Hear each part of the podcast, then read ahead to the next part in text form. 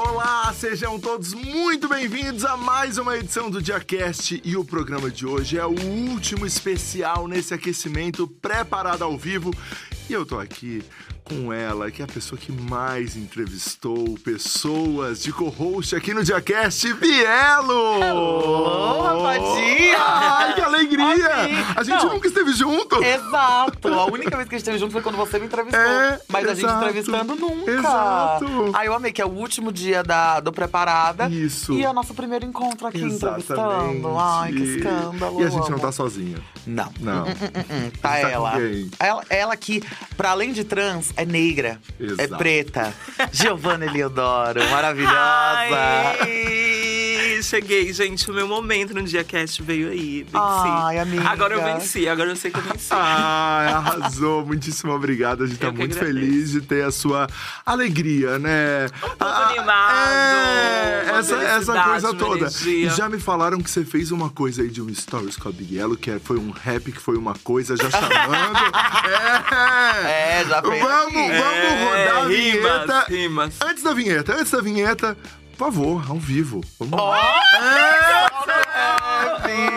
Diamante, diamante. Eu ganhei do meu macho um diamante. A terra é redonda gira, gira sem parar. Quanto mais ela gira, mais ela quer girar. Um, dois, três índiozinhos. Quatro, cinco, seis. Amiga, você é tudo. A sererê, ha, terê. Roda essa vinheta que a gente vai começar o, bravo- o papo com ela, Gi.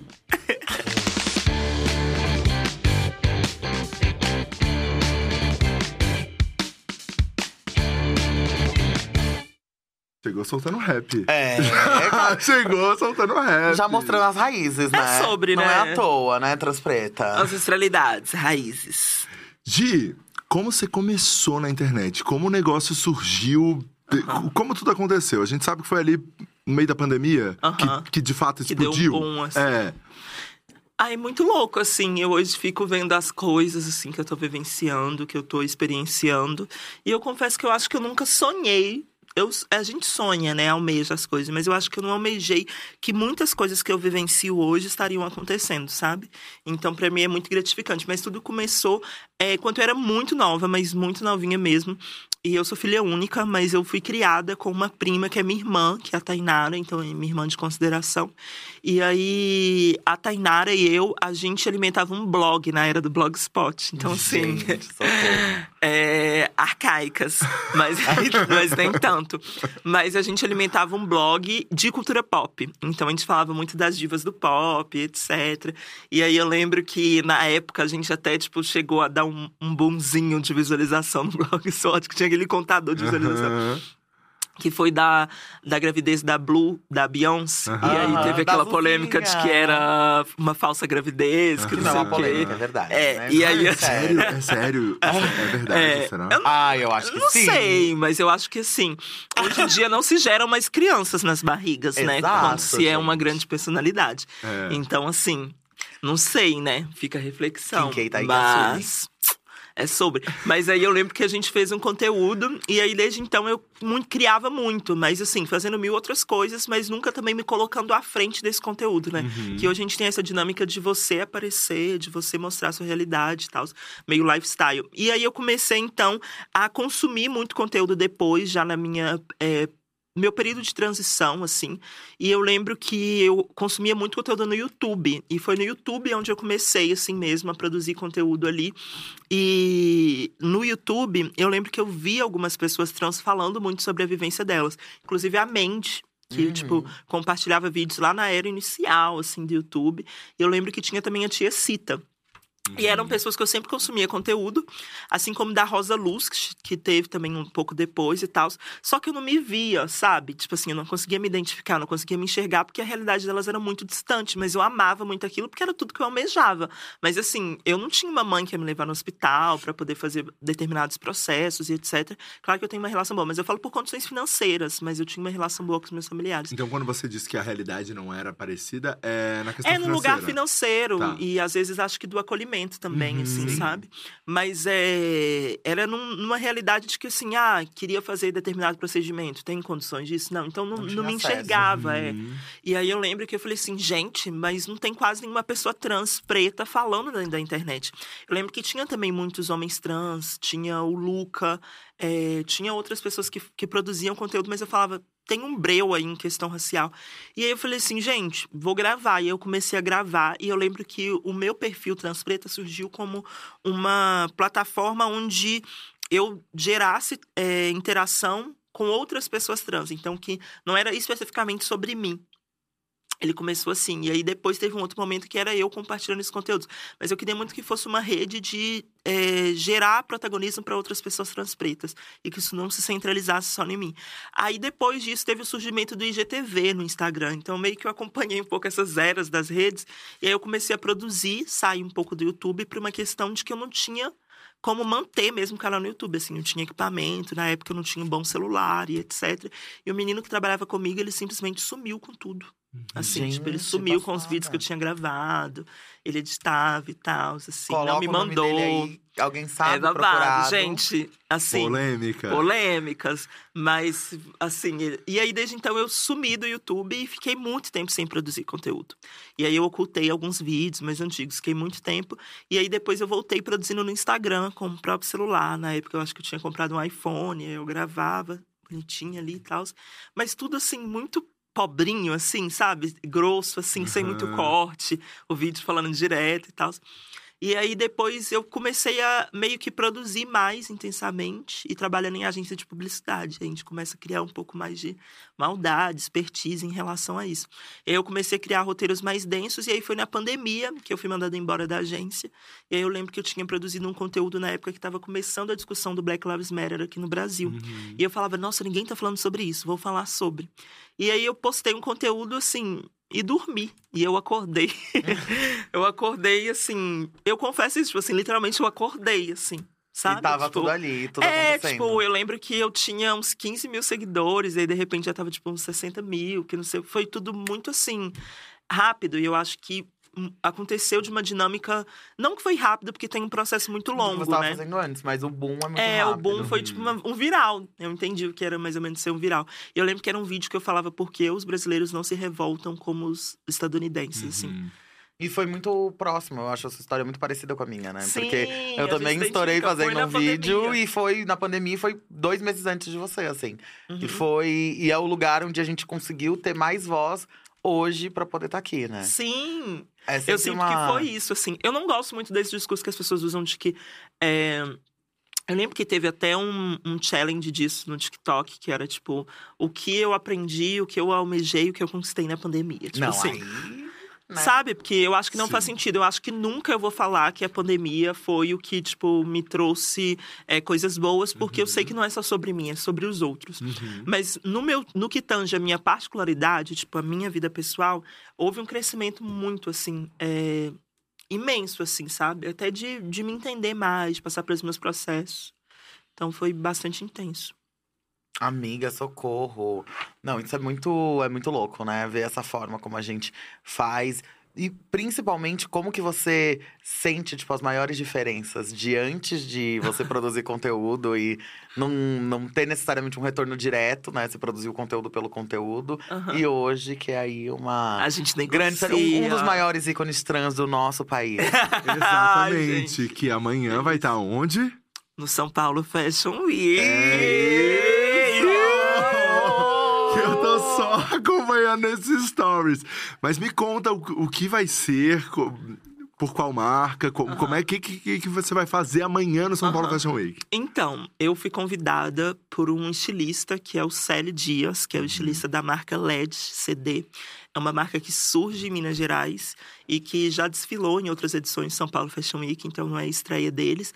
Você e é de que Minas, né? eu sou de Minas. E aí eles literalmente meio que estão criando toda uma curadoria, uma estética voltada para a diversidade de trazer corpos aos quais normalmente não estão sobre uma passarela. E aí ele me convidou, só que ele me convidou num dia que eu tava na loja dele, assim, olhando umas coisas. Eu, ai, tô precisando de um look pra festa da Dandara. Ai, eu Ai, amo. assim, Preciso de uma ai, coisinha, de vou de comprar aqui. blusinha, de uma blusinha. Um look assinado por Vou um ali. Na grife do meu amigo e tal. E aí eu fui, mas é sério. Sério, E aí eu assim, fui numa tarde. despretensiosa. É. Aí ele, amiga, então, você quer desfilar no São Paulo Fashion Week? Aí eu falei assim, hã? Que? Ela assim, eu quero muito que você desfila pra mim. Seria uma honra imensa e eu acho que você tem tudo a ver com a nossa coleção nova e o que a gente tá propondo de falar sobre amor e etc. E eu falei assim, tá, eu vou toda. Fiquei toda empolgada, toda feliz. E aí depois eu fui embora. E aí depois várias coisas aconteceram e etc. E aí depois ele veio falar comigo várias vezes de novo. E eu, gente, é real mesmo. Tipo assim, o convite e tal. E foi muito legal porque normalmente a gente sabe que toda a dinâmica dentro da indústria da moda é muito assim. Você pode ser, sei lá, um, é, para quem tá assistindo e talvez tenha uma noção, você pode ser uma influenciadora mega, imensa, famosa, conhecida. Na moda, se você não faz parte desse ramo, você não é ninguém, Não é amor. Você não é Exato. nada. Você é, assim, uma mera compradora. E tá aí, né? Posando com as minhas coisas, mas pode Consumer. mencionar que eu nem vou Consumer, repostar. É Pode bem mencionar isso, que eu amiga. nem vou repostar, eu a- amo. É isso, a indústria da moda, a indústria da moda é isso. Só que assim, quando. E inclusive no, no quesito de modelos, é muito. Também tem toda essa questão das agências ter um mega trabalho anterior Uhum. pra poder fazer a curadoria dos modelos e tal. Então achei muito legal que O veio de um lugar. até eles chegarem ali Isso, também, né? é assim, tipo, e normalmente os modelos são de vários outros desfiles de um mesmo dia que já vai participar de outras marcas Uhum. no São Paulo Fashion Week. E aí veio um, um convite num lugar muito pessoal, então pra mim foi muito emocionante, assim, eu acho que veio num lugar muito de eu quero a Giovana fazendo isso, sabe? Tipo assim, e, e o corpo dela e tal. Então, pra mim foi muito importante. Eu fiquei bem feliz, assim. E, Mas, a Então, gente, esse- mas a gente tem. Ah, desculpa, Bi. Não, pode falar. Mas a gente tem várias questões no, nesse meio da Nessa moda que, que, é que super é. emblemática, né? é. Tipo assim, pra mim. Mas que também é um pouco controversa. Eu É, sinto que hoje, é. hoje, a eu sinto que hoje É. estão passando por um processo de Exato. tentar reparar. Mas tá tentando, tá Sim, muito longe. Tá num processo de transformação amiga, tá que vai demorar, que demora anos, assim. Acho que né? vai Não demorar é umas De uma décadas. hora, vão... exatamente. Umas décadas. Então, assim, tá começando, tá começando. Eu mesma, igual você tava falando assim, ai, não importa, você. se-" Eu mesma vou no meu primeiro São Paulo Fashion Week amanhã pra ver a boneca. E o pra assistir também. a Ai, gente, tá boneca. vendo? Olha, é sobre, é sobre exato. encontros. Aqui, ó. Encontros e a gente vai juntas. E uma coisa que você falou, você falou muito sobre corpo, né? Eu Aham. acho que o seu processo, né? A gente, caso vocês não saibam, a gente é muito mimite. e o seu processo de transição, eu acho que ele é bem emblemático. A forma Uhum. como você lida, como a sua família lidou com.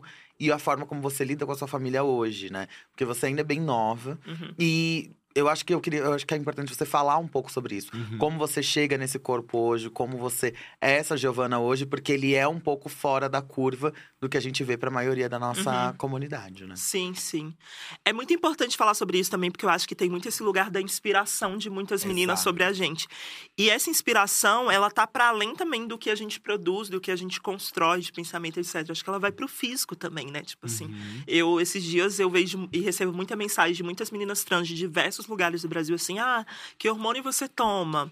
É, ah, o seu peito é prótese ou é silicone? Ah, tipo, que é muito lugar da corporeidade. Eu costumo dizer que travesti, ah, os corpos trans, estão muito no lugar das transmutações, das mudanças, mas que essas mudanças não partem do tomar hormônio, do físico, da cirurgia, como todo mundo pensa. Eu falo de mudanças internas, pessoais, né? E aí que pra mim foi muito nesse lugar, assim. Eu lembro que eu me recusava horrores no início da minha transição a tomar hormônio. Tipo Meu Deus, assim, é, eu, eu, eu fui tomar hormônio é, com dois anos depois, assim. Mas porque... por quê? O que, que, Porque que eu, eu sentia, eu tinha uma visão. Olha que engraçado, bem no início da minha transição, eu também não tinha. As meninas normalmente falam, eu quero ser chamada de tal nome, meu nome é esse. Eu também não tinha um nome. É muito louco isso. E aí que eu falava com as minhas, as pessoas próximas do meu vínculo, falava, eu quero ser tratada no feminino, mas meu nome é esse, me chame por esse. As pessoas não conseguiam. Tipo assim, literalmente não conseguiam é, me tratar com aquele nome no feminino. Então, eu comecei a falar assim: ah, eu acho que não é sobre é, reproduzir o que boa parte da- das mulheres trans fazem, etc. Eu era muito disruptiva, muito vou quebrar tabu, vou lacrar no início da transição, era bem assim. E aí eu, Diferentona, é, diferentona. e eu lembro que eu, inclusive, assim, eu me reconhecia como não binária, assim, bem no início. Eu não, não me reconhecia dentro desse lugar da mulheridade. E aí, nesse processo todo, eu comecei a me recusar a tomar hormônio, porque eu achava que eu não dependia disso para poder ser lida como tal. E aí, acabou que num outro processo eu falei assim. eu acho que hoje determinada coisa me incomoda no meu corpo. E eu preciso de ser muito sincera comigo de assumir Exato. isso.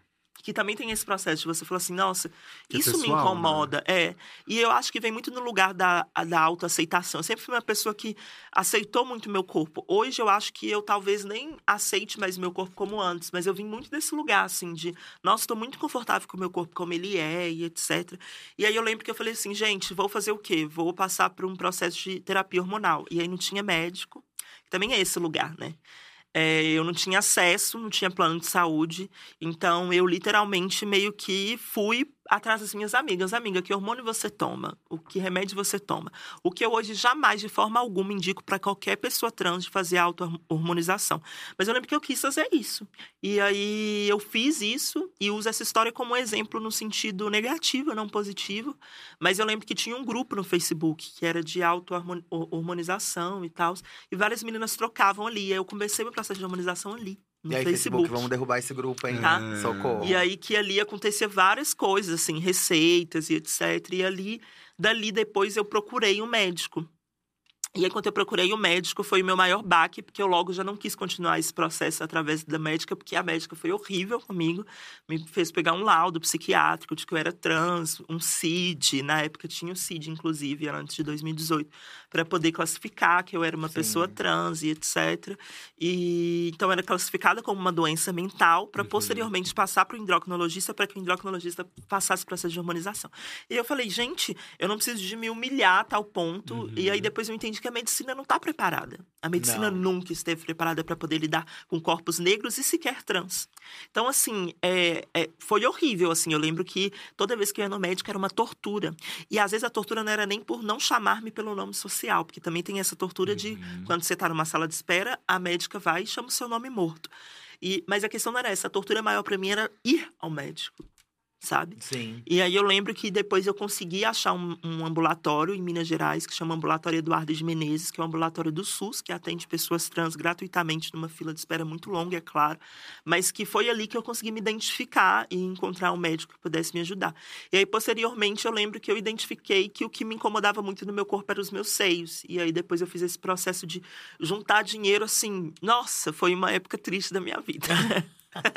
Porque não é Foi barato. uma época e pobrinha. É, porque é uma realidade É uma coisa que, que não é. E as pessoas você é. acham que assim, ai, sou trans, eu me identifico de tal forma. Ah, vai lá fazer cirurgia, menina. É, vai um Agora você pode assim, mudar ó. seu nome no cartório, chega lá, é fácil. Tudo. Gente, o babado é muito Não é. mais diferente, né? Então, foi, foi bem tenso, assim. E aí eu lembro que eu trabalhava nessa agência de publicidade. E aí todo mês eu, ó, penosinha, juntando meu aqué. Sim. Juntando Brava, tudo. né? Um bolinho de dinheiro aqui. E eu falei, eu vou pagar à vista o meu peito. Mas Olha. Você acha que o E aí eu juntei por um, do- um ano e meio. Assim, tipo. Você acha que o início do seu processo de transição, quando você fica, tipo, nessa grande questão de sou uma pessoa não binária ou sou uma Aham. mulher trans, tem muito a ver também com o fato de você ter feito drag antes, que é uma hum, coisa que também deixa a gente muito no, no limbo, né? Eu nunca Sim. fiz drag, tipo, a primeira vez. Ah, A primeira ju- vez. é que eu já sou uma grande drag, né? Hoje eu estou desmontada. Mas se a gente vê, porque a- a- teoricamente a primeira vez que eu estive com roupas e tokens femininos era pra fazer um show numa festa, Aham. mas não era pra entrar como drag. Eu entrei já como a Biela, eu já sabia quem eu era, mas e as pessoas ficavam, nossa, que show de drag lindo. Que drag e eu assim, linda. não, não é, eu já sei que eu não tô nesse lugar. Mas eu entendo muitas outras pessoas que, que conseguem se enxergar e se ver como sendo uma pessoa trans e se abrir pra isso fazendo drag. Pra você, você acha que isso deu essa, essa Nossa, loucura? demais, demais. É um, um ponto também antes do meu processo de transição, que era o ponto de que eu comecei me montando enquanto Uhum. drag. Logo naquele boom que a gente teve de drags, assim, tipo 2017, De 2016. RuPaul, Paula, né? e. RuPaul, É, a Paula Paula Episódio, do né? gente. Aí eu lembro que tinha festas. em- Eu lembro, olha só, porque a Pablo, inclusive, ela viveu muito tempo em Minas, em Aham. Uberlândia. Uberlândia. ela e a Urias. E aí eu lembro que elas vinham pra BH, porque eu sou de BH, que era a capital. Tal, pra poder, né, ir se montar Aham. como drag e tal. E aí é muito legal, porque é dessa geração, assim, que as drags, assim, eu lembro do primeiro clipe da Glória Groove, Ai, da, amo. da Lia Clark surgindo, Amo. sabe? Tipo assim, aquele momento que a gente tava entendendo o que, que era aquilo, amor e sexo bombando, e o povo, Sim. nossa, diversidade! E aí, lacrou, assim, é, lacrou, lacrou, lacrou. E aí, era, era a época do lacrou. Lacrou, mona! Mas Tombou, Socorro. que lacre! Sabe? É uma geração Sim, que as é tiktokers não entendem. E aí... Eu amo. Mas Era aí uma que- make. É, era uma coisa. Era. Não era, era uma né? sobrancelha tampada. Entendeu? Talvez. Eu gosto. E aí que, nesse processo todo, eu me montava. E eu me montava como a Láfia Sanches. Que eu sou a historiadora Aláfia, doida, né? Na época eu eu tava, amo. né, tava É. fazendo história já. E eu assim, não, a minha drag tem que ter um conceito, não pode ser só uma montação. E eu lembro que tinha isso, nas festas que era de close. A drag que mais tinha close e tal. Que a gay novinha, ela quer o quê? Ela quer conceito. É, ela quer conceito. era eu. Ela quer ser eu E eu conceitual. não entregava Ah. no close. Eu não entregava no close porque faltava a cué. Mas eu entregava no, no conceito. Era certeza que você ia sair por cima, né? Tô toda cagada, não, é conceito. Não, É, as minhas performances vinham antes com um áudio meu falando. Eu lembro que tinha um áudio que falava assim: é, da hesitação do meu ser. A não sei o que, eu descobri que sou a Láfia. Aí dava dois Ah. tiros.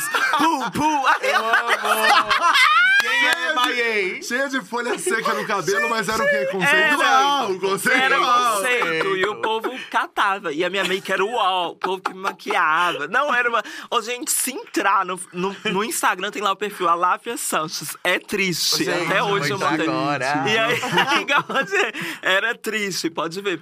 E aí que foi nesse processo aí que eu comecei a me montar e eu percebia que tinha uma questão, porque eu não queria mais me desmontar, então eu me montava todo fim de semana, né, com todas esses essas simbologias ditas femininas. E aí eu, eu sempre pintava a minha unha e tal, e eu comecei a perceber, nossa, eu não quero tirar o esmalte hoje, vou pro estágio, pra faculdade assim. Ah, não quero tirar essa Sabe, tipo assim. E aí eu fui percebendo que a arte drag, a arte como um todo, me deu a possibilidade de me enxergar como possibilidade. Porque antes, no mundo que eu vivia, sobretudo na minha família, eu nunca me vi como possibilidade de ser a Giovana que eu sou hoje, sabe? Tipo, de ser um corpo trans, assim, de, de me reconhecer dentro da mulheridade, da travestilidade. Então, vem desse lugar, sabe?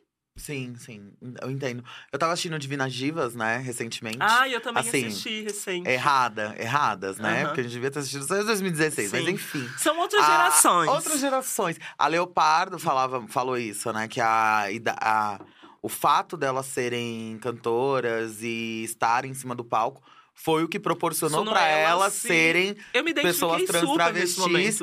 Naquele momento da história. Se hoje já é difícil pra gente, mas a gente, graças a Deusa e a Rafa Dias, temos esse espaço pra poder falar, o, na época, imagina, que não dava, que elas eram presas na rua por estarem como elas Sim, queriam estar. Então, hoje a arte faz muito isso pra gente, né? Coloca Aham. a gente nesse lugar. Porque pra mim também foi, se eu não tivesse subido naquele palco, pra ter certeza de quem eu já, já era. E aí depois, né, vai passando pros outros experienciar, lugares, né? Tipo, eu acho que nem o experienciar. E eu vim de uma família majoritariamente preta e, assim, sempre muito nesse lugar do samba, do pagode, do negão, que vai pegar, que vai fazer, vai acontecer. E os meus tios são, assim, parrudão e tal. E eu, assim, Ué. sabe? Aham. O fi da Lena. Minha mãe já lembra. Mas, então. mas como aconteceu pra você, de, é, da drag, é você chegar pra sua família, conversa, você se Ai, entender, foi se identificar, como foi isso? Foi babado, porque, assim, eu sempre falava, mãe, tô vestida de peruca, de saia, porque é do teatro. Ai, amo. E ela, então tá Povo- bom. É, povo não do pode. teatro. É. Mãe, tô assim por causa do teatro, maquiagem, uma coisa. Ai, vou comprar uma maquiagem, arte, trabalho. de- Aí eu lembro que eu tocava Conceito. na época. Porque ser drag naquela época só vivia se Só, fosse DJ. DJ, DJ. Ou é. inventasse que era DJ. Eu inventei. Eu Você não Eu sabia amiga. mas você ia. Mas eu tocava bem até. Mas assim, de você, assim, se fazer, né? E aí eu lembro que o que se fazia, pagava consumação ou pagava set de DJ. E aí eu falava, vai ser dessa forma. E aí que eu comecei a tocar E na mesma época que eu tocava, eu também performava e tal. E eu sempre falava com a minha mãe que era o meu trabalho. Então sempre teve nesse lugar de que, ok, tudo bem, mas não faça isso na minha casa. Então eu só podia me montar fora de casa. Tem Só pra entender, nesse momento você tava na agência também? Não, Não? não, não. A Tava agência foi na... depois. É isso. Tá. Eu tava Quantos fazendo aninhos isso. tinha, bebê? Eu acho que tinha uns 17, 18. Nossa, bem novinha. Olha, indo pra balada com 17 anos. É, Hã? bem 18, né? novinha. É, 18, eu A acho. consumação 18. da água, né? É, da né? água, Sim. da água. Mas não, gente, nessa, essas boates que eu, que eu comecei a tocar mesmo foi depois. Assim. Ah, tá. Mas tinha muito, muita matinê nessa época. Eu lembro que eu ia em Uhum. matinê, que hoje em dia Tinha. quase não. Morreu, graças não a Deus, nome né? Porque, olha, era... Eu lembro que É. tinha na época os colírios capricho. E aí, Ai, nossa, eu era uma contar, coisa Se eu assim. te contar. Triste, triste. Eu contar. dirigi, eu dirigi Colírios Capricho. Ai, meu Rafa Deus! Dias! Na MTV, mas bem. Dias, não, não, não, mano. Não, não. Assim, ó. Foi um erro, um erro. Da... Mas, Todo assim, mundo tem um erro na carreira. Não, mas eu acho que é. é- Vamos eu fazer o eu quê, acho né? que eu, eu passei por esse marco de que tinha as matinês e os colírios iam visitar os- as cidades e tal, e era um acontecimento, que era aquela franjona assim. Gente, e o meu cabelo não fazia, Mona. né? Não fazia. Não fazia. E aí eu, vamos, Mona, franja, franja. a franja, e não ia. Dava Assim, cinco minutos no espelho. é quando assim, saía, e aí ondulava é. tudo. E aí foi nessa fase que eu comecei a, a falar com a minha mãe, então, que eu ia nesses lugares e etc. E aí a minha mãe, pra ela, sempre foi muito tranquilo o fato de eu ser uma pessoa bissexual, porque eu também não me assumi enquanto um gay. Mas, pra ela, era muito difícil lidar com o fato de eu me montar. Então eu me montava fora de casa. Eu não podia usar roupas ditas femininas dentro de casa. Pra mim roupa não tem gênero. Mas eu nunca pude usar roupas femininas dentro de casa. Então eu sempre saía. E aí eu saía e ia pras festas e etc. E depois eu percebi que a arte drag foi uma porta de entrada para poder descobrir minha identidade. Uhum. E a partir daí eu fui levar isso para minha mãe e aí ela lidou com isso de uma forma muito emblemática, porque ela teve muita dificuldade de poder me chamar pelo meu nome, de me tratar no meu pronome, de poder entender o que era trans. Acho que parte daí. Porque minha mãe ela estudou até a quarta série, assim. Então, tipo, a minha mãe nem sabia o que era gênero, o que era sexualidade. A minha mãe nem sabia o que era ser trans. Então, tipo assim, eu tinha que explicar para ela, mãe, quero ser uma mulher, talvez, nesse lugar, para ela conseguir entender. Mãe, sou travesti, tipo assim. Então, tinha esse lugar. E o meu pai, por outro lado, nossa, distante, assim. O meu pai, eu nem cheguei a falar com ele, ele foi entendendo as coisas acontecendo. Né? E aí eu lembro que nesse momento, então, eu, eu tive a coragem depois de falar com ele. E ele, até, tipo, uns dois, um ano e meio, assim, é, é, dois anos para trás, ele não conseguia me chamar como Giovana, apesar dele ter contribuído para me ajudar a pagar a retificação do meu nome, sabe? De uma forma simbólica. Mas ele não conseguia me chamar pelo meu nome, me tratar da forma como me identificava. Só que pouco a pouco eu fui entendendo que os meus pais, e isso é um processo muito pessoal meu, porque eu acho que nenhuma pessoa trans precisa de ser aceita. Nenhuma pessoa LGBT precisa de ser aceita. Eu acho que a gente precisa de ser respeitada. Acho que nunca foi sobre aceitação, porque a aceitação cria uma situação de condição, a qual eu estou inferior a você e eu preciso que você me aceite. Não, eu não preciso que ninguém me aceite, eu preciso que me respeitem. E aí, nesse ponto, eu lembro que eu falei assim: olha, os meus pais, eles me respeitam, mas eles não me aceitam. Mas eu preciso de usar desse respeito deles para poder fazer com que eles entendam a minha personalidade e o que eu sou. E aí eu lembro que eu tinha a sensação, às vezes, de dar aulas pro meu pai e pra minha mãe. Tipo assim, de, pra minha mãe, especificamente, de dar palestra. Olha, gay é gay. Drag é drag. Trans é trans. Sabe? Vamos Tipo lá, assim, vamos é, com calma. Tem é, drag, montou, acabou. Ou não também. Trans, 24 horas. Tipo assim, explicar pra minha só, mãe. Só o fato, coisas. e daí quando você diz o lance do respeito, só o fato de ela parar e te escutar já é a, né, mostrar que ela tá Uhum. te respeitando ali pra poder escutar e, e crescer com aquilo. E aí foi muito difícil, porque nesse período ela ainda falou assim no início: não, não quero você é, saindo dessa forma aqui. Então eu ainda tinha dificuldade até de me aceitar. E eu lembro que a minha mãe, ela foi esse esse ponto que desde a minha infância ela me barrou muito, porque na minha infância eu lembro que teve um episódio que eu vesti com as roupas dela enquanto ela estava no médico. Ela chega justo nesse momento. Que eu tô Cata, vestida com as roupas dela. cata. E ali, eu lembro que eu acho que eu tinha uns 5 anos. Sempre perguntar qual a lembrança da sua infância, acho que é essa. Eu era muito novinha. E eu lembro que a minha mãe falou assim: nunca mais você vai vestir roupa de mulher. Nunca mais. Jura por Deus. Eu lembro que jurar por Deus era assim: jura pela morte da sua avó. Tipo assim. Você já. E aí eu lembro que eu cresci não vendo isso como possibilidade. Aí que tá o lugar, por toda essa pressão psicológica também. Então, para minha mãe foi muito difícil, assim. Mas aí depois eu fui conquistando algumas coisas que fizeram com que meus pais entendessem que eu era uma pessoa potente, assim. Tipo, por exemplo, é, eu sou a única pessoa da minha família que até hoje tem uma graduação, da minha família materna. E aí isso, eu acho que também contribuiu de alguma forma para que eles entendessem que eu devia ser respeitada, não merecia, eu devia ser respeitada, sabe? Então tem esse outro lugar também, assim, que eu acho que é, os acessos que eu fui adquirindo ao longo da minha vida fizeram com que a minha família me respeitasse. Ah, Giovana, e tal, sabe? Tipo, E você como filha única também, né? No meio dessa sim, história. sim. Tem uma expectativa de gênero muito grande que meus pais Uhum. depositaram em mim desde criança, assim. Muito grande, muito, muito, muito mesmo. Aí, uma coisa que você falou também que é em relação à graduação é muito importante, né? Porque eu tava vendo uns números e hoje, né, é, a gente tem uma, pra população trans travesti gênero, a gente tem cerca de 2% só delas fazendo uma graduação hoje. Eu olhei e pensei, nossa, na minha época que eu tava fazendo graduação, nem existia o dado. Sim. O dado nem existia, tipo, é não muito existia pouco. nome social. Exato, exato. E não é muito tempo, não, porque eu estudei não tem muito tempo, Sim, assim. é. sim. E, não, e é, é muito, muito recente. E você estava falando sobre o seu processo de transição e você foi uma pessoa trans dentro da universidade. Então, para além disso, como que era isso? Você conviver isso com a sociedade e, né, como que era antes, assim, quando você era criança, assim, como é que foi ah, os preconceitos para você? Não sendo uma pessoa trans, né? Aham, porque ainda teve é, toda eu essa. não tinha essa identificação. Mas então, eu sempre fui uma criança muito afeminada. Porque eu acho que tem pessoas que falam, ah, sou LGBT, mas na minha infância eu nunca sofri nada. Eu sempre fui. Eu acho lindo, porque na minha infância eu sofri muito. Muito mesmo, assim. Tipo, eu lembro que eu não queria ser eu mesma, assim. Tipo, sofria muito. E eu lembro que tinha uma coisa que era muito simbólica, que era a mão assim, que era o Ai. punho caído. Era só isso, gente, não era mais nada. E eu lembro que eu desenvolvi uma mania quando eu era criança de ficar com o punho assim. Porque meus tios sempre falavam, dá esse braço, menino, que não sei o quê, que não sei o quê. E aí eu sempre ficava assim, porque, né, eu não podia desmunhecar, como comentava e tal. Então eu ficava sempre assim, assim, tipo assim, pra não desmunhecar.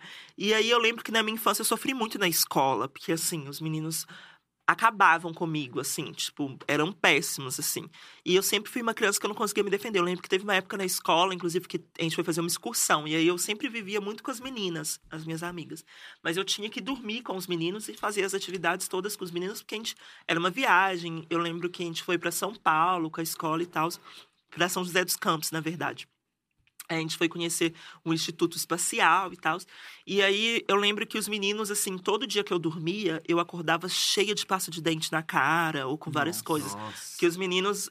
Então eu não dormia, Nossa. sabe? Tipo assim. Gente. Isso eu lembro que era na minha sexta série. Não, sétima pra oitava série. Então, assim, era uma coisa, assim, horrorosa, assim, e que, e que me marcou muito, assim. Então, depois eu fui entender que, já no ensino médio, que eu precisava de reagir.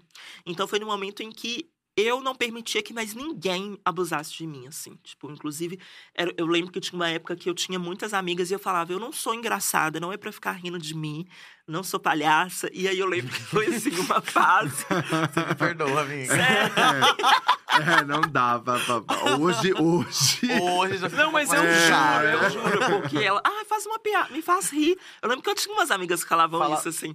Amiga, me conta uma coisa Oxi. pra mim rir. Amada. É, tipo, gay chaveirinho mesmo, assim, da escola. Eu era, assim, tipo, amiga, vou beijar fulano na saída, você vai comigo? Pra assistir. É, Pra gravar. Pra... pra- que eu vou pra- o quê? Vamos lá, você segura minha mochila. Tipo isso, eu era essa Amiga. pessoa. Assim, amiga. Ai, esse- é minha amiga, muito engraçada. Fala alguma coisa engraçada. Nossa. Era isso, assim. Então, na minha época da escola era assim. Só que aí chegou um momento que eu falei, não, chega. E aí foi no momento que eu comecei a usar do deboche, assim. Então eu me tornei debochadíssima. Não brincava com Foi aí que começou. e aí os Foi meninos aí, vinham me parou zoar. mais. Ai, não sei o que, que não sei o que. Eu falava, sua mãe, aquela lá, lá, lá, lá, lá, lá, lá. Hoje eu acho isso péssimo, mas na minha época era tipo assim, Era sabe a tudo. zoeira, a época da zoeira? Aham. Eu falava assim, ah, que não sei o que, você acha isso, isso, isso. Eu falava assim, e você que não pega ninguém, feio pra caralho. E aí eram umas coisas que aí todo mundo falava, uh, você lembra essa época? Uh, e aí. oh! E aí Aham. tinha uma época que os meninos do ensino médio falavam assim: não, com isso aí não, isso aí não. Que vai. E Que aí vai eles me respeitavam. Então foi uma época que foi de boa. Aí já na faculdade, que é o momento da minha transição, foi uma outra porta que se abriu, porque eu passei pelo processo de transição dentro da universidade. Então eu entrei na chamada me reconhecendo de tal forma e depois não me reconhecia mais como tal. Para as pessoas lidarem com isso, foi assim, péssimo. Eu lembro de eu ter que pedir para um professor, por favor, me chama de Giovana, ou, ou eu, tipo assim, meio que abrir o processo de nome social, que também era algo que, assim, hoje as- muitas universidades já permitem isso, mas eu lembro que não, isso não era uma possibilidade, era uma possibilidade, mas tinha um processo muito longo. Então, e eu estudava na PUC, Pontifícia Católica, né? Ai, Então, assim- Patricinha, né? Pretas Patrícias. Ah. Você entrou com uma bolsa de 100%, É, né? entrei, entrei com bolsa, entrei com bolsa. E aí eu era bolsista e também tinha toda a questão da nota ser boa. Então eu tinha, assim, presença e, e tinha toda uma questão de eu estar dentro do quadro de melhores alunos ou mais desenvolvidos para poder conseguir fazer isso. E aí, no meu período de transição, eu não queria mais estar na universidade, porque chegou um ponto de que as- algumas pessoas não me respeitavam e tinha outras pessoas que não me naturalizavam. Então, todo dia que eu chegava na universidade, em qualquer corredor do campus, era um escândalo, assim. Ai, olha ela, que linda, de turbante. Ai, vestido. Nossa. Nossa, sabe? Tipo assim, como se fosse uma. Ai, belíssima e tal. Só que não. Era um safari pra era eles, né? isso, assim, tipo, era isso, assim. Tipo, era horrível, assim. Então, eu lembro que na, na minha universidade, tudo que eu queria era muito me formar. Assim, tipo, formar logo. Tipo, pega o seu diploma e vaza daqui, assim. Poder sair dali logo. Foi, é. E aí eu lembro que eu tinha um bonde, assim, de amigas que eram minhas fiéis escuteiras. E a gente vivia junto, assim. Foi isso. E Mas elas foi- estão aí até hoje? Tão, tão, tão. Hoje a gente é um pouco distante por causa da minha rotina, Uhum. meio assim, que é muito diferente da delas. Famosa, né, amiga? Rica. Rica. E ela fala Rica, famosa, eu falo rica. É Não, isso. Mas é. Não, gente. Estamos chegando lá, hein? É. Mas é, era ne- nesse lugar de não conseguir mais se encontrar pela dinâmica. E uma dessas minhas amigas, a Fernanda Pequeno, que é o amor da minha vida, eu amo a Fê. E ela é mãe também, então, tipo assim, tem toda uma outra Também. dinâmica. Hã? Você tá mãe. Também. Tá grávida, amiga? Dia eu, falei De que eu não repente- queria falar sobre esse assunto Era, hoje. gente falar De hoje. repente, um assunto que não era pra Gente, falar. É. Não, não ia ser anunciado ainda, mas vem aí, hein? Eu amo. Tá. Amiga, então era, foi loucura, né? Foi, foi, foi muito difícil. Eu lembro de banheiro, eu só usava banheiro para pessoas com deficiência na universidade, porque toda vez que eu ia no banheiro feminino, eu era muito atacada. Eu lembro que teve uma época que escreveram no banheiro da universidade, que normalmente era o banheiro que eu usava, é, você vai morrer, viado doido, vamos te matar e tal, assim. Eu lembro que a gente levou isso pra reitoria, para poder, né, tipo, ver o que podiam fazer. E aí teve várias questões, assim. Eu lembro que ficava segurança perto do banheiro para ver se não- que iria acontecer. Então foi bem cansativo, assim, bem doloroso o meu processo de formação. E como foi da, sair da faculdade, se formar é, e, e pensar nessa nova carreira, né? Porque é uma, uma carreira completamente diferente de toda a sua graduação. Você estava ali fazendo uma graduação de história, né? Então, que não As era. pessoas duvidam que eu sou historiadora, gente. Falam Não é assim, possível, nossa, amiga." não, não, Ela não, formou não, não. mesmo, ela formou mesmo. Você queria fazer o quê quando você entrou em fazer isso? Eu queria. Qual, qual- era o seu objetivo? Qual era o objetivo? Gente, mas eu não Mengol. me arrependo, eu amo curso Não, de não disse que história. Vamos Ninguém disse que calma, tá errado. A gente só quer saber o objetivo. É. Então, mas eu. Eu lembro que eu já fazia ensino médio com um curso técnico, que era uma escola pública, que era uma escola piloto de um programa que chamava Reinventando Ensino Médio. E aí a gente ficava Uhum. até mais tarde no ensino médio fazendo curso técnico. E eu fazia de comunicação aplicada. Então, eu cresci meu ensino médio trabalhando com essas questões de internet, criação de blog, web design, campanha de, campanhas de marketing, essas coisas assim. Então, no meu ensino médio, eu falei, nossa, eu acho que eu quero ir para um outro lugar. Tipo, cansei um pouco disso, mas era a área que eu queria mesmo. Então, eu ia.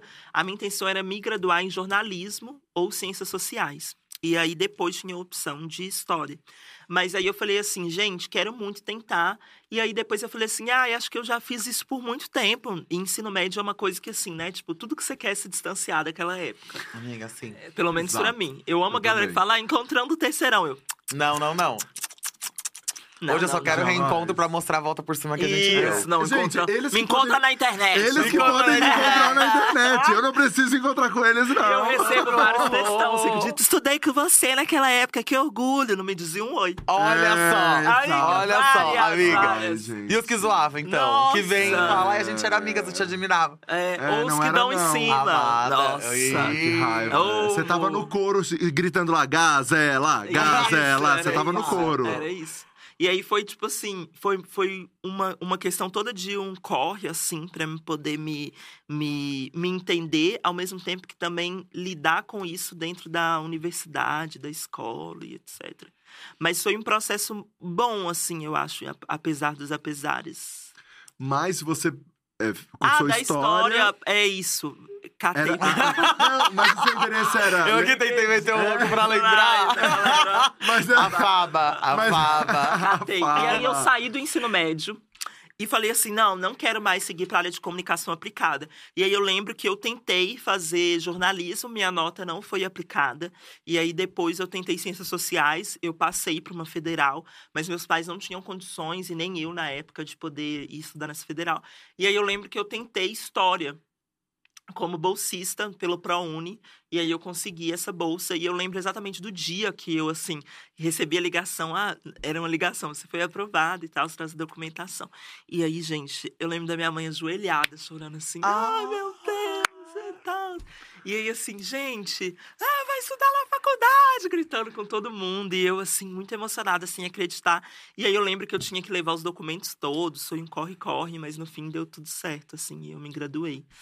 E o seu. E, o E aí seu... eu fui pra história, e da história eu já estava muito na área da comunicação, porque inclusive na época da minha faculdade eu tinha um estágio de história, mas todos os meus freelas que eu fazia, além de DJ e tal, era de social media. Então eu cuidava muito, eu fazia social de algumas candidatas a vereador.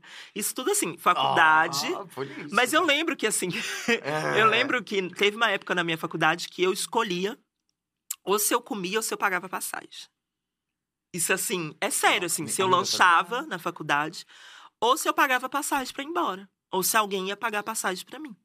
E aí que eu lembro que foi assim, penosíssima essa época e muito dura, porque era uma, uma escolha assim, ou ir à aula ou comer. Então eu lembro que eu levava alguma coisa de comer, etc. Então eu fazia estágio de manhã, estudava à tarde e à noite fazia frila. Então, tipo assim, era uma coisa muito louca para me conseguir me manter. E aí que nisso eu fazia esses frilas de social e depois que eu saí da faculdade eu consegui meu primeiro emprego de carteira assinada, que era numa agência de, de marketing digital.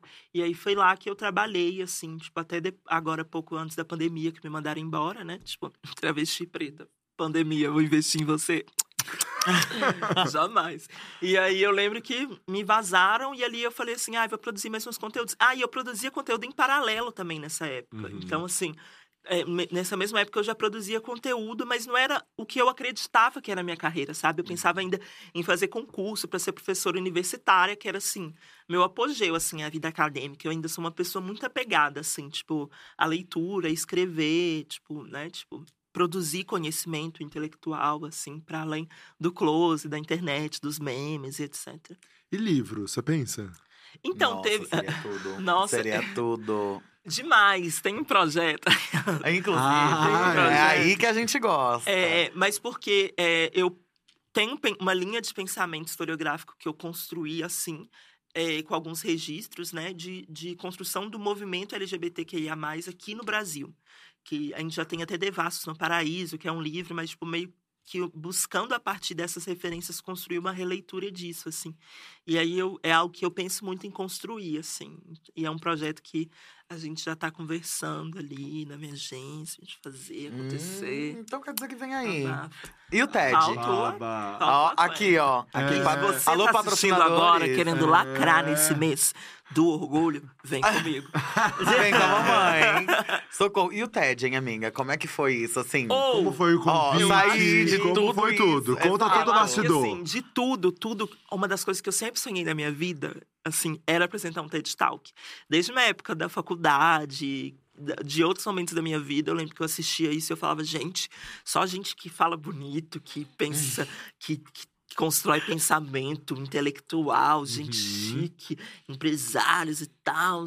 coachings. Aí eu assim. Lorelai Fox. É, eu quero, eu gosto. Eu é, gosto. eu amo da Lorelai. E aí eu assim, gente, eu lembro que eu assisti o dela, o dela do Spartacus, é, da Gabi de Pretas também, pra Aham. poder conseguir. O da Nathalie, da Ai, Nathalie Neri, eu lembro que foi um dos que mais emocionava. E eu lembro que eu assistia com uma amiga, minha Peppa, que vive lá em Portugal. A gente assistia esse TED ficava assim, amiga, um dia eu vou apresentar.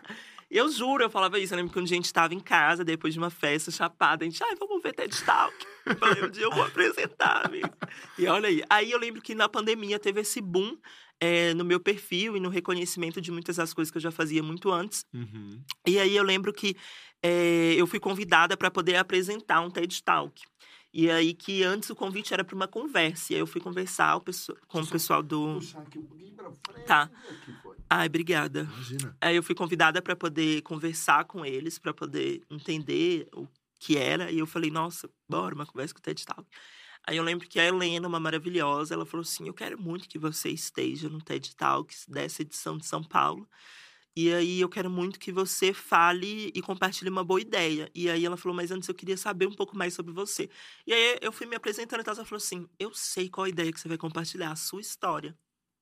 E aí ela falou assim: eu quero que você conte para as pessoas a sua história. E você fala sobre a importância da gente criar memórias afetivas com a nossa própria história. E eu falei assim, gente.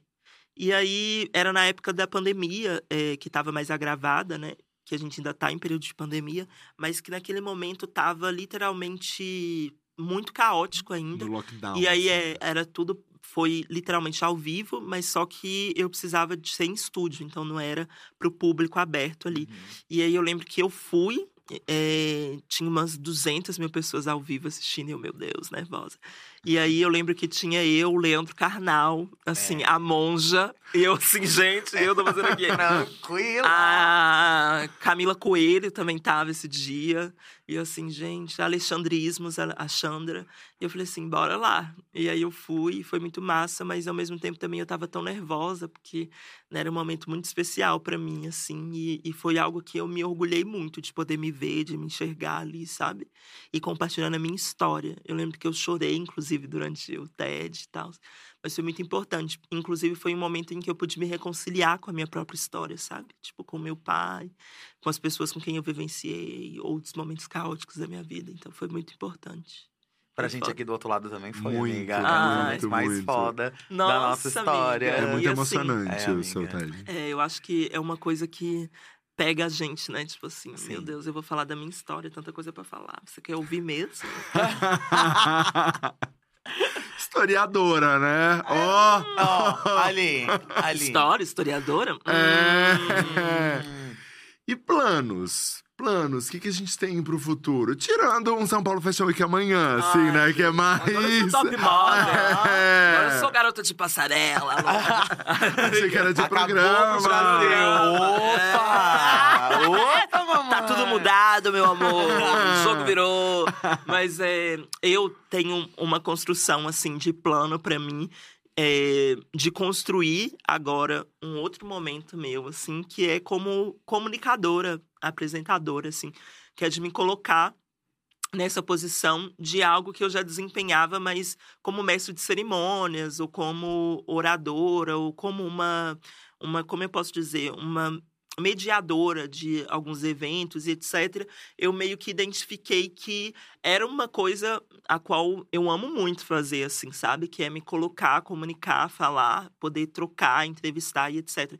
E aí eu tô com esse plano, assim, de construir, né? Tipo, um, um, um quadro, uma coisa, um talk, né? E também um podcast, umas coisas que a gente tá assim, Olha! desenvolvendo e que vem aí, vem aí. Aguarde Será no próximo bloco, depois dos intervalos. Ah, falou, É. falou, falou e não falou do mais importante, né? Ah, e tem outro plano também na E vida aí? pessoal. E aí? Ah, esse a E gente aí? quer saber. E aí? Que a gente Que é, é- emocionada, né? É o casamento, Exato. gente. O casamento. Eu fui pedida em casamento durante o ano, esse ano, né? Esse ano, no seu aniversário, esse Eu ano, fui amiga, em festa da boneca, janeiro. janeiro. E aí que eu agora, eu já convivo, eu e o Matheus, que se associa ele como um homem negro. O homem negro. a Transpreta vai casar com um homem negro. E aí Eu a gente já se relaciona uns cinco anos, assim. E aí a gente falou, acho que tá na hora, né? E aí eu fui pedida durante a minha festa de aniversário, assim, casamento, e eu, meu Deus, vem aí demais.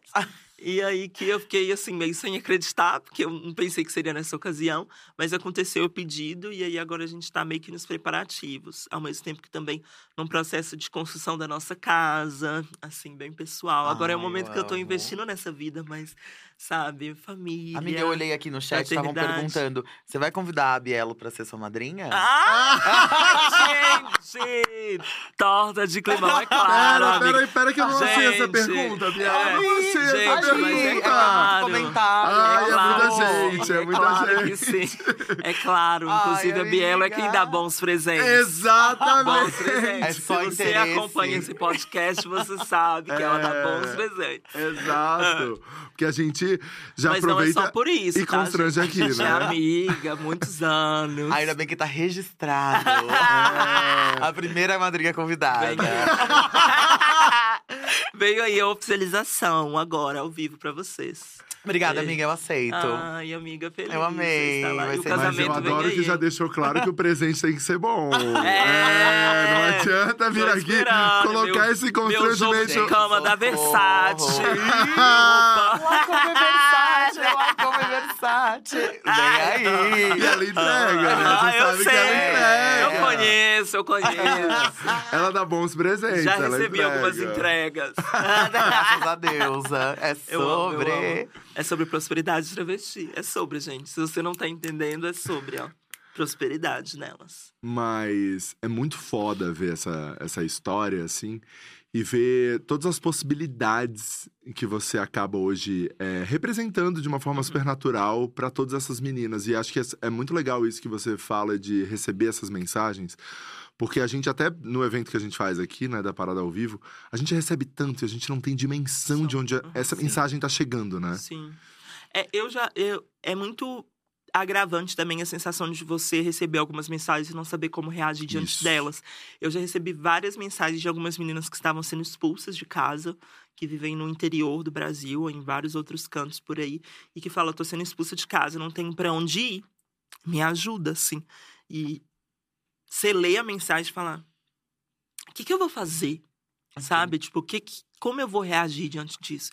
E aí eu sempre, né, ah, vamos buscar acolhimento em algumas casas e etc, buscar um, um atendimento psicológico, psiquiátrico gratuito e etc. E aí essas mensagens elas mexem muito comigo porque eu também mantenho essa relação de querer muito interagir com, com as pessoas as quais me acompanham. Então eu recebo coisas muito pessoais e que essas coisas muito pessoais acabam mexendo muito comigo, assim. E para além disso, em específico, já teve caso de algumas meninas que já estavam com pensamentos suicidas e etc. Tipo, ai, é, conversa comigo e etc. E, e são coisas que mexem muito comigo e que me fazem repensar um pouco sobre esse lugar de representatividade. Que eu amo a importância da representatividade, da representação. Mas eu sempre me questiono se eu suficientemente dou conta de representar todas. E eu tive a plena certeza que não. Exato. Porque a minha vida é muito diferente da maioria das pessoas trans e pessoas como eu, sobretudo travestis, em situação de rua, vulnerabilidade ou de alguma forma subordinada ao trabalho sexual, à prostituição. Então, assim, eu não passei por essa experiência, né? Tipo, eu não tive que passar por essa experiência, que eu acho que também é uma situação de condição ou imposição para muitas que não têm oportunidade dentro do mercado de trabalho formal ou dentro do- das escolas, etc. Então, é, eu, eu gosto muito de pensar sobre uma lógica de proporcionalidade, assim, que eu não seja a única, mas que tenha várias comigo para poder construir esse espaço. E é muito difícil porque também é uma jornada muito solitária às vezes, né? Tipo assim, você está em determinados espaços onde você é a única, ou você cumpre o papel de temos aqui uma pessoa trans e preta, trans preta.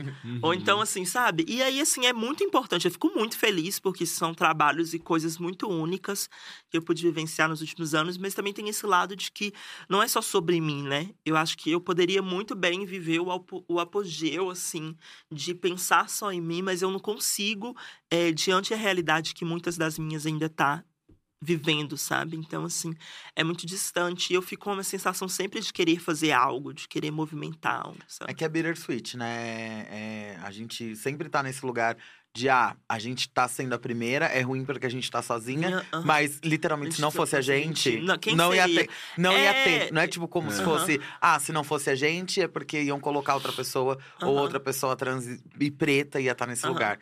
Não, não, não ia ter. Sim. Só que aí a gente tem que chegar e segurar exatamente pra poder chegar a outras, Outras pessoas, pessoas e ter nesse outras. lugar. Mudar a forma de pensar, a Assim forma de como antes ver. chegaram outras também, né? Tipo assim, que Exatamente. cumpriram esse papel, a gente tá falando de Divinas Divas, de percussora mesmo, né? Onde, tipo, abrilhantar, ou, ou abrir os caminhos para que a gente pudesse estar aqui hoje. E aí eu acho muito genial isso, assim, de poder reconhecer quem abriu esses caminhos para que eu pudesse estar aqui, para que você pudesse estar aqui, tantas outras pessoas trans. E pensar também que Você tá tem outras pessoas para vir, né? Tipo assim. Exato. Mas como essas mensagens, a gente também tem mensagens muito tóxicas e muito ruins, assim, que você deve receber, né? Sim. É, Até por, por essas questões todas que a gente falou aqui. É, E como você lida? Como, como vem sendo, é, assim? Isso é maior, foi maior na pandemia, no movimento ali, Black. Lives Matter? Ou agora? O- Como é que tá isso, assim, Eu acho que teve hate? alguns momentos, assim. Eu atualmente ando um pouco mais me policiando e um pouco mais afastada do Twitter. Mas Uhum. é uma rede social que também eu tinha construído um público muito grande lá e etc. E que é uma rede social que me violentou muito, assim, tipo, Sim. muito, de diversos sentidos, assim. E que isso, inclusive, me, me, cri, me fez criar vários processos de autonegação, sabe? Tipo, o, enfim. Mas eu lembro que eu recebo muitas mensagens de pessoas que são de direitas ou bolsonaristas e etc. Mas isso não me dói. Uhum. Não sei, eu acho que também tem esse lugar. Isso não me dói porque eu acho que vem de um lugar muito do. do da, da fé deles. Do no- fanatismo. do assim, né? fanatismo deles, Uhum. dali, a partir do que eles acreditam. Uhum. E eu acho que são pessoas que, de fato, estão vivendo um fanatismo, inclusive religioso, muitas das vezes, e estão presas naquilo. Mas existe assim, né? muitas pessoas que sabem muito bem como me atacar, e essas pessoas normalmente fazem parte da mesma comunidade que a gente. E aí, inclusive, teve um momento, assim, que eu fui, abre aspas, cancelada ou alvejada na internet, no Twitter, é, por um grupo de gays radicais, assim. É, e eu. É o quê? Gay? Eu não conheço, não e conheço. feministas radicais também. Então, Hum. assim, meio que eu virei um alvo, assim, numa época de quase todos os meus conteúdos, minhas coisas, sempre aparecia alguém. Tipo, sei lá, ou uma publicidade, algo do tipo, sempre aparecia alguém para poder comentar e etc. E tudo a partir de um tweet que eu lembro que eu tinha feito há um tempo, falando que é, muitos homens gays são falocêntricos e que esse falocentrismo deles inibe eles de se relacionarem com pessoas trans. E eu lembro que o tweet era: Você se relacionaria com um homem de vagina? Você é um homem gay? Porque eu acho que isso também é uma questão, né? Tipo É. assim, são desconstruídos e etc. Mas e aí? Você, você se relacionaria com um homem de vagina? Você gosta de homem ou você gosta de pênis, né? A fala é desconstruída, mas a É. ação, gatinha. E aí eu lembro que esse tweet ele foi interpretado de uma outra forma e muitos desses grupos radicais entenderam que eu estava procurando uma cura gay. Nossa. E aí, sim, sim, sério. Mas e aí, amada. não, na, eu acho que Gente, e aí que eu fui literalmente assim, alvejada por esses grupos, como se é isso que, que muitos querem. Olha as pessoas, próprias pessoas trans sendo homofóbicas, que não sei o quê, que não sei o quê, tipo assim. E aí, é daí que surge, inclusive, esse termo dos gays radicais, assim, enquanto movimento que se auto-identifica enquanto homem através do falo e que o falo tem que se relacionar com o falo, ou seja, com outro homem cis. E que tudo que foge dessa norma tá, assim, em outro lugar, assim. E é, são esses mesmos grupos radicais que, inclusive, é, de alguma forma violentaram muitos dos nossos, né? Tipo, que a eu, eu falo isso porque eu era uma pessoa que, de alguma forma, vinha ali de Minas, no mesmo lugar que o Popo veio também, assim. E que é esse mesmo grupo de pessoas e esses movimentos aí que, de alguma forma, acabaram com a minha saúde mental, assim, tipo, num determinado momento, assim, tipo, literalmente. Porque é, eu entrei numa paranoia de achar que tinha um problema e que eu tinha sido é, mal inter... Por um momento eu achei que eu tinha sido mal interpretada e depois eu entendi que não, que aquele ódio estava sendo muito forte, etc. Então, eu sempre mantinha na rede social uma aparência de, ai, falem bem, falem mal, mas falem de mim, tô gostando. É, entrei no Trending Topics e etc. Mas depois eu fiquei assim, gente, Não. Não, não, Não é, é sobre aí. isso, Não. sabe? Tipo, e aí eu comecei a, a me, me policiar, me, me doer, me marginalizar por isso, assim. Eu lembro que é a mesma coisa com o movimento de feministas radicais, assim. Tipo, que me perseguiram por um tempo, por causa de um conteúdo que eu falava sobre por que o movimento radical odeia mulheres transexuais e travestis. E aí entrou-se num limbo. E eu lembro que eh, eu, como colunista do BuzzFeed, tinha feito um artigo sobre isso.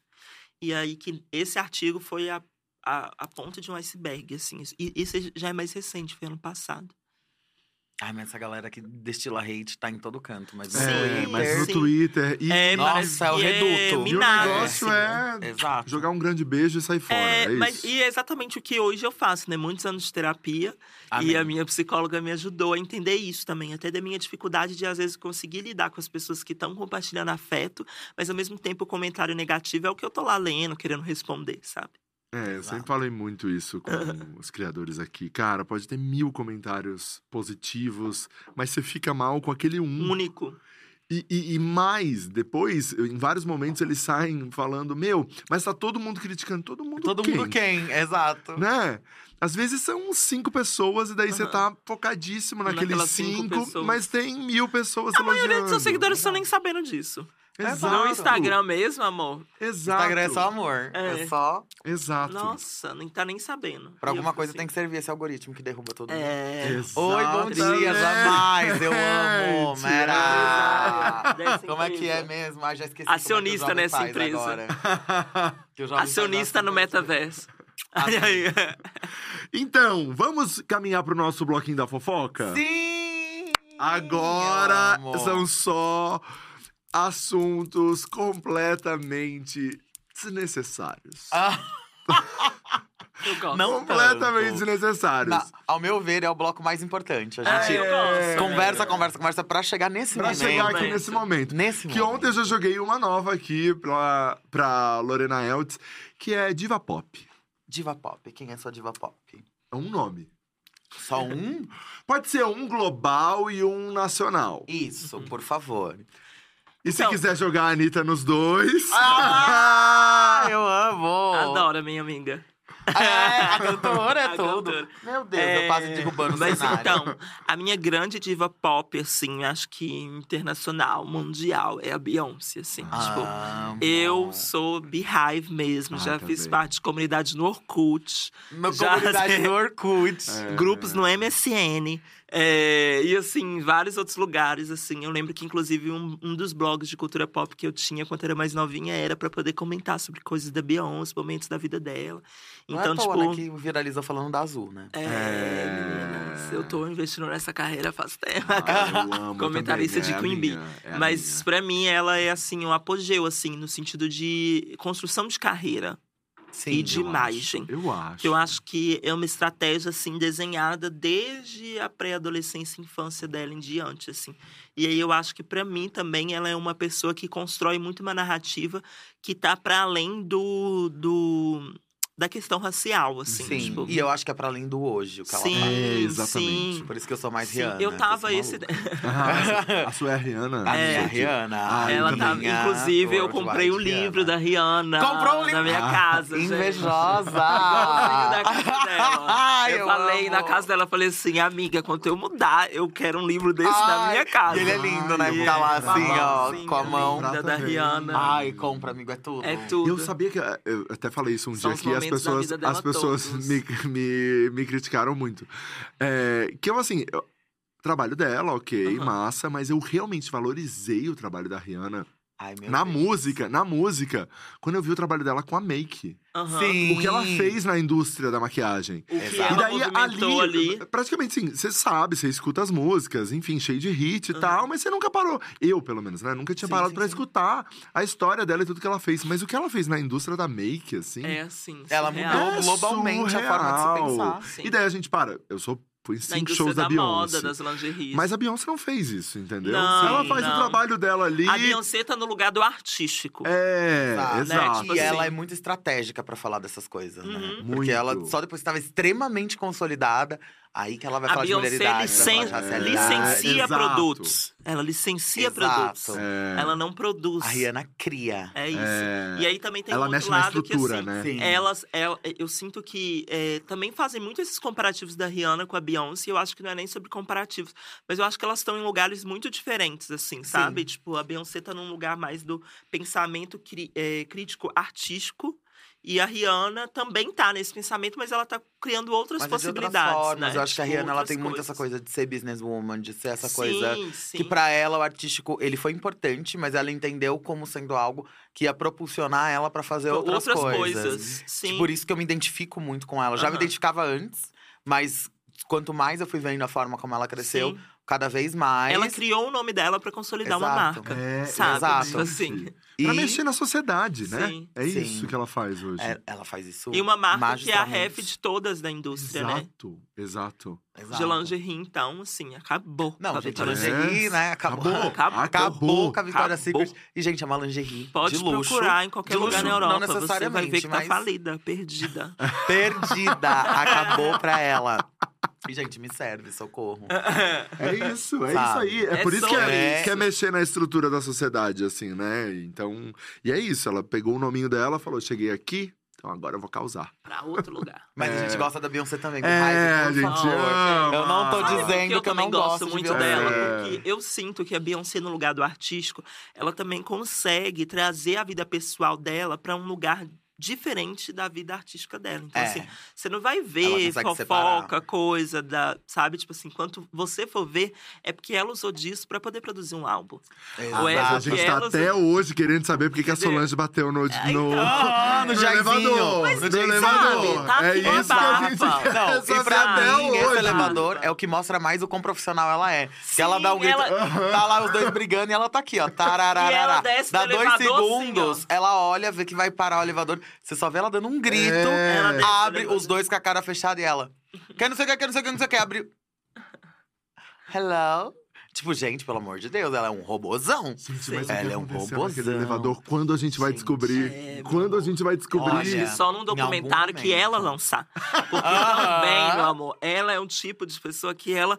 é- a gente tá falando desse lado empresário, mas ela faz isso com a parte artística Hum, dela. sim. No sentido da gravadora, no A sentido da. Loucona. As entrevistas A dela, amigas, mais recentes são só Song. Em documentários de produção Dela. Sim. E de curadoria dela. E por ir na Cê Love tá Song, ela entendendo, comprou assim? pra ela não, Não, sair, não gente. tem. É Exato. Ela assim, exato. ai, vou procurar uma entrevista aqui da Beyoncé quando ela veio pro Brasil. Nem no Não tem. Fantástico. Vamos ver se ela vai no, no podcast. fantástico. Não vai. Chama, vai. O que, que é isso? Não vai. É. Dona Beyoncé. Sabe? Não vai. Então ela tem esse lado, assim, eu amo. E Queen você é assim também, né? Eu tento manter coisas da. Ó, mas eu vou falar sério. Eu tento manter coisas da minha vida pessoal muito no lugar do pessoal, assim. Algumas coisas. Por exemplo, meu relacionamento. Raríssimas vezes eu falo do meu relacionamento, assim. Tipo, tem pessoas que acham até hoje que eu sou solteira, que me seguem, etc. Claro que não, gente. Eu vou pro Hoje- casamento. O que, que é é, isso? madrinha Hoje já. não mais. Já, que que é Mas isso? assim, é de manter no pessoal mesmo, assim, porque eu acho de preservar e etc. algumas coisas da minha vida, porque minha vida já é muito aberta em alguns sentidos. De Vamos pra próxima, vamos pra próxima, que eu já faço o link aqui, ó. Tá. BBB, você entraria? Então, será? Então, será que vem aí? Então, teve um momento da minha vida que eu achei muito que eu precisava de entrar no BBB pra poder ser alguém na vida e Hum. na mídia. Mas depois eu entendi que é, eu acho que tá mais. pra além. É, acho Hoje você não precisa, mas É. se o Boninho ligar agora, aqui, eu, ó. ó, Então vamos lá. Vai ou não vai? Eu iria, sim. Eu iria, porque eu acho que eu tenho um- um- uma missão e que aquele espaço seria muito bom para poder construir as portas para essa missão, para chegar a concluir essa missão. Então eu iria porque eu acho que também seria um momento único de poder trazer para a vivência das pessoas é, o que é conviver com uma travesti, assim, um pouco do que a Lina fez dentro da casa, mas que eu iria também para poder mostrar um lugar que é esse lugar da, da intelectualidade, do pensamento, sabe? É, da inteligência em contradição ou em contraste, junção com o deboche, com a ironia, com a risada, com as piadas, com a fofoca e por aí vai. Então, eu super entraria, porque eu acho que é um, um espaço que ainda assim constrói base para a gente criar outras possibilidades. Então, Acha que ia ser cancelada? Então, eu acho que sim. Não vou mentir, não. Acho que eu seria cancelada porque. Amiga, eu acho que não, quem amiga. convive- Você é ótima. É. Se eu abrir o grupo de WhatsApp que a gente Não, tem não, não. aqui, Hum, meu hum, amor. hum. Eu te conheci hoje. O que é isso? Opa! Mas aqui, deixa eu falar. Eu acho que eu seria cancelada. Eu acho que. Cancelada, cancelada não, mas eu acho que muitas pessoas iriam se surpreender de ver Sim. como eu de fato sou é, em relação a algumas coisas. Humanizada, né? É, eu sou uma sou pessoa gente. que Olha às só. vezes sou muito grosseira, sou muito debochada, sabe? Tipo, sou uma pessoa que não é bem humorada sempre. Então, assim, não sou feliz sempre. Olha entendeu? só. Olha Tomo só. meus ansiolíticos. mas, eu- Mas tô medi- é, medicada, ela é ótima. É, mas eu Já acho que algumas dizia. pessoas iam se surpreender, assim, nesse lugar de saber que existia uma outra Giovana para além das redes sociais e etc. Mas eu acho que no mais, muito, né, pelo contrário, muitas pessoas iriam, de alguma forma, criar um tipo de, de ranço comigo, não sei, ah, por amiga, uma até questão aí, identitária. normal. Ah, É. já tem o povo agora que já xinga. É. Eu, hein, pelo Eu amor acho de é Deus. sobre isso, Mas eu né? acho que você ia entregar. Entregar horrores, amiga. Também acho. Apoio. Alô, Boninho! Alô, alô, É, alô! A gente faz um casting aqui Por pra ele. favor. Ah, ele depois vai ótimo. pegar as mais de 100 entrevistas e ele vai escolher quem ele quer. Eu tô aguardando. Mas assim, eu entraria. Entraria sim, acho que tem muita coisa. Hoje eu entraria, não sei se daqui a alguns anos, mas pra frente eu entraria. Então, Boninho, tem data de validade, É, hein? Então aproveita que ainda, ainda ela tá topando. Ainda. Talvez daqui a E E pouco ela eu não acho tope que eu mais. posso revigorar a estrutura desse programa, viu? Ih, eu acho que a gente tem uma pode... crítica na fala. Parece que a amanhã gente vai ter pode briga na modernizar passarela. a dinâmica desse programa. Opa! Eu acho que pode. Fight. Vamos lá, próxima. Você manda nude? Não acredito, eu já mandei numa época da minha vida. Nossa, amiga. Mas eu quase não mando nude, assim. Tipo, eu sou uma pessoa que, não sei, não mando muito, não. Mas quando mandava, mandou com segurança? Cortou Não. a cara. Cortou... Uh, amiga. É bom que você entrar no Big Brother, Mas eu tem acho como que fazer também um não caldo. vai me... Não vão me catar, sabe? Não é isso que vai. é, eu não- na época eu não, Não tinha muitas tatuagens, então eu era meio assim. Mais Bem low preservada. É. Eu acho que as pessoas que tornariam expostas esse nude, talvez muitas famílias brasileiras podem acabar também. Eu gosto Aí assim. foi bom. Então, É assim. Né, Elas têm mais a perder, É, e né? perder, a critério. Olha Kim Kardashian. Então, É. assim, né? Eu tô tranquila, uma sextape ali, uma outra coisa. Tô brincando. Não Tá tudo certo, É. socorro. Se sair, pode saber que foi montagem, foi alguma outra coisa. Mas não, eu não tenho muito Sextape. Gosto. Sextape também, não.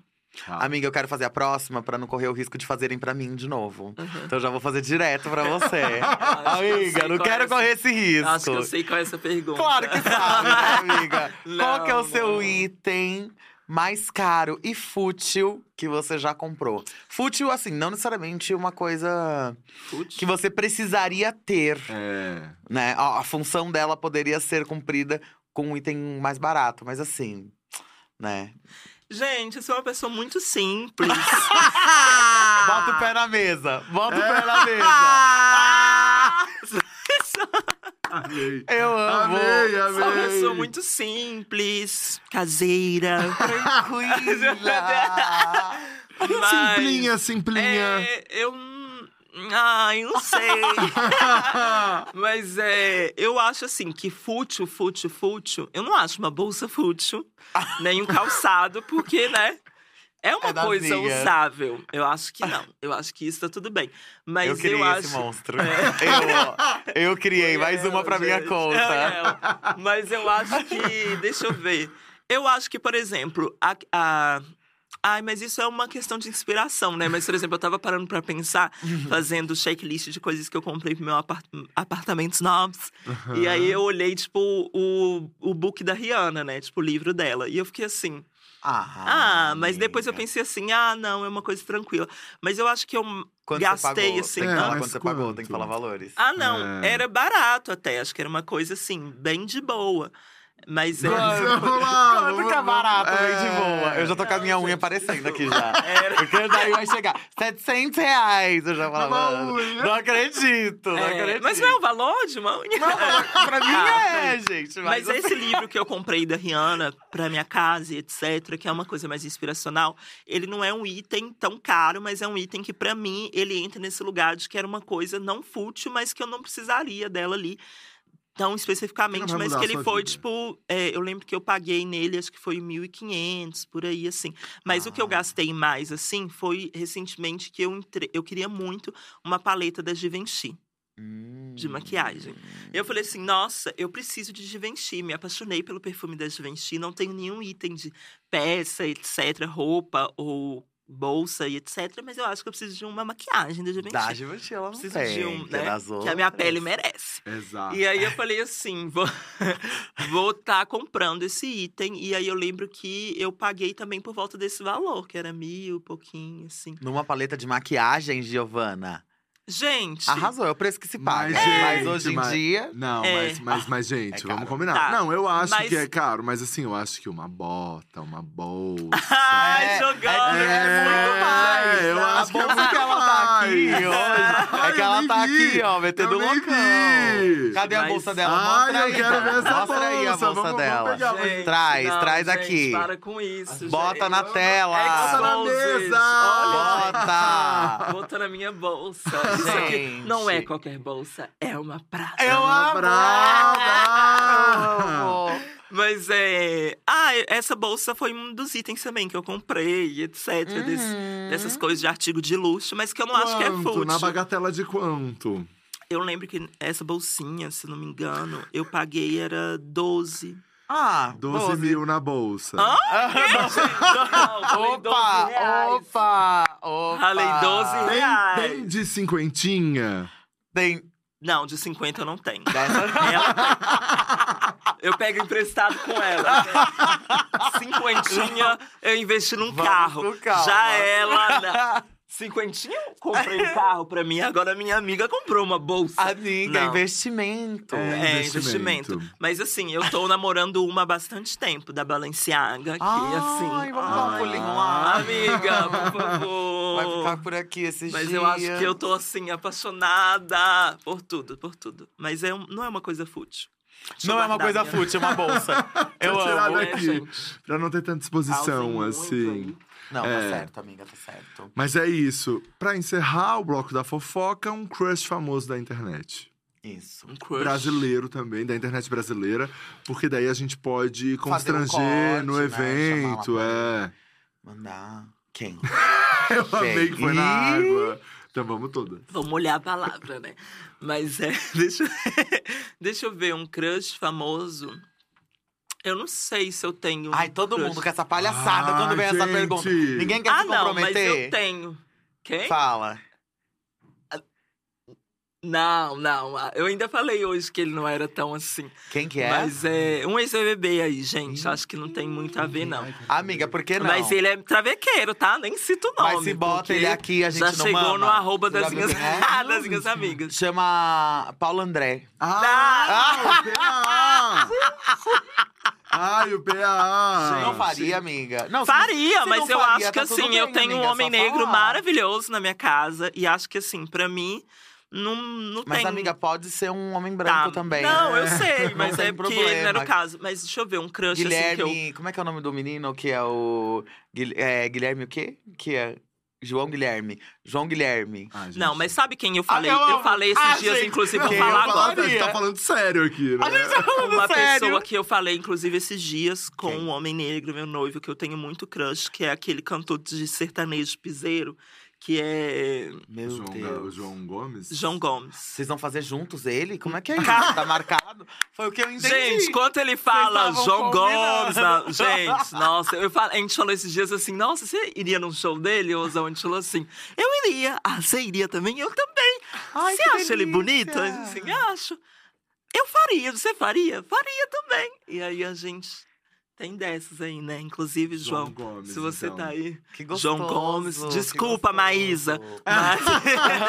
Porque tem essa tem Gente, essa mas é porque eu acho ele né? muito- Ai, o João Gomes é o menino Não, ele- da camiseta da Maísa? É. Amiga, ele é estranho, mas eu. Hum, que sabor. Ela, Eu também assim. achei, assim, Exótico. é diferente. É, mas é porque eu tenho. Diferente. Eu gosto É. de pessoas, assim, meio esquisitas, assim, com uma beleza mais É. exorbitante. Não, é, porque eu falei o João Guilherme zoando, eles estão no mesmo nível. Assim, não. ó, os Não, dois esse estão ali. pra mim aí, minha filha, é, João João Guilherme, Guilherme pra não mim é a cópia do. Quem, quem que eu vi esses dias no O Twitter? Jove?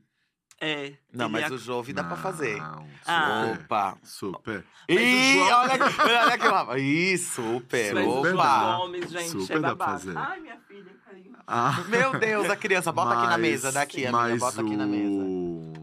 Vou guardar aqui no meu bolso. O João Guilherme não dá, gente. E principalmente aquele vídeo que, né, dele dançando. Ai, Ai, gente, que vergonha alheia. Eu acho. Nossa, você acha lindo? Você eu acha acho fofo? fofo. Hum. Sim. Bom, é sobre, né? Mas é Ainda bem, isso. né, que é bom que sobra pra gente, né? É isso. Os bons. É... Nossa, eu troquei o PA pelo João Gomes, É, vocês estão vendo? É, amiga. Mas é isso, gente. Eu sou diversidade. Eu sou diversidade. Eu Animada, amo, animada. Eu amo. Mas é isso, Gi. Muitíssimo obrigado por você ter vindo aqui. Amei, foi, foi incrível o papo. Amiga, gente- foi lindo. Eu Ai, amei estar tudo, aqui. gente. Obrigada mais uma vez, Gia, por me Imagina. chamar, por me suportarem aqui. Ah, imagina! vez. Amanhã tem ensaio. Ih! Tem domingo a gente tem live aqui, vai ser ó bafo a partir das 10 da manhã, são 12 horas ao vivo, parada ao vivo. E vocês viram o line-up aí, né? Os shows todos que a gente vai ter ao longo dessa transmissão. Eu vou tentar falar aqui, vamos lá. É, Ana Gabriela, Kika Boom, Lineker, Sandra de Sá, Maju. Maju, é, Silva. Vamos lá, gente. Eu tô Te esquecendo amo, de alguém. Silva. Eu tô Ah, esquecendo. Eu tô esquecendo Te de amo, alguém. mozão. Tô esquecendo. Silva. Ahn, Tá esquecendo de eu metade. tô, eu tô- gente. não, eu tô Da esquecendo. Eu tô aqui, ó. esquecendo. Eu aqui. A Biele Serano. Eu aqui Biel. esperando, esperando a Biel galera falar. Pereira. É, aqui no Pereira. ponto, gente. Lorelai. É, não. a- a- Aqui Esse é elenco só fixo. musical. Elenco Era só- fixo. era A só gente é elenco fixo. shows, É elenco fixo. Só os shows. Ó, Catumirim. Amo. Ai, Catu vai cantar. Vai cantar também. Opa, mamãe. Esqueci alguém, mais alguém, gente? São oito pessoas, né? Que vão cantar. Olha só. São oito apresentações Gente, vai estar musicais. imperdível. É isso, vai estar Vai tá um imperdível. é domingo. E a gente vai estar aqui pela primeira vez com plateia esses shows, gente. Pessoas, ó. Ai, eu Gi, você quero. tá convidadíssima. Ai, amiga, vem, vai ser Convidadíssima. Vai ser um bafo. Eu amo. Vai ser um bafo esse domingo, às 10 horas da manhã, na home do YouTube. A gente vai estar, ó, 12 horas ao vivo, na capa do YouTube, mostrando nosso orgulho no quinto ano da Parada ao Vivo, é, falando sobre as paradas do Brasil inteiro e mostrando pessoas desse Brasil inteiro também. Eu tô muito feliz, o conteúdo tá foda, eu posso garantir pra vocês. A gente vai ter, em primeira mão, vou falar aqui, ó, Lin da Quebrada. Vai sentar aqui nessa mesa do podcast. Eu amo. E teremos A DiaCast mamãe tá chegando. ao vivo com a Lin durante essa transmissão também. Vai ser foda. É escândalo. A gente espera você e você que acompanhou esse podcast pode acompanhar outras entrevistas aqui no canal da Dia Studio e também nas plataformas de áudio. Muitíssimo obrigado, muitíssimo obrigado. Beijo, eu que agradeço. Obrigada. A gente se encontra esse fim de semana, É hein? isso. Estaremos aqui. Olha a parada! Escandaloso, é Beijo, espantoso, tchau. escandaloso. Beijos.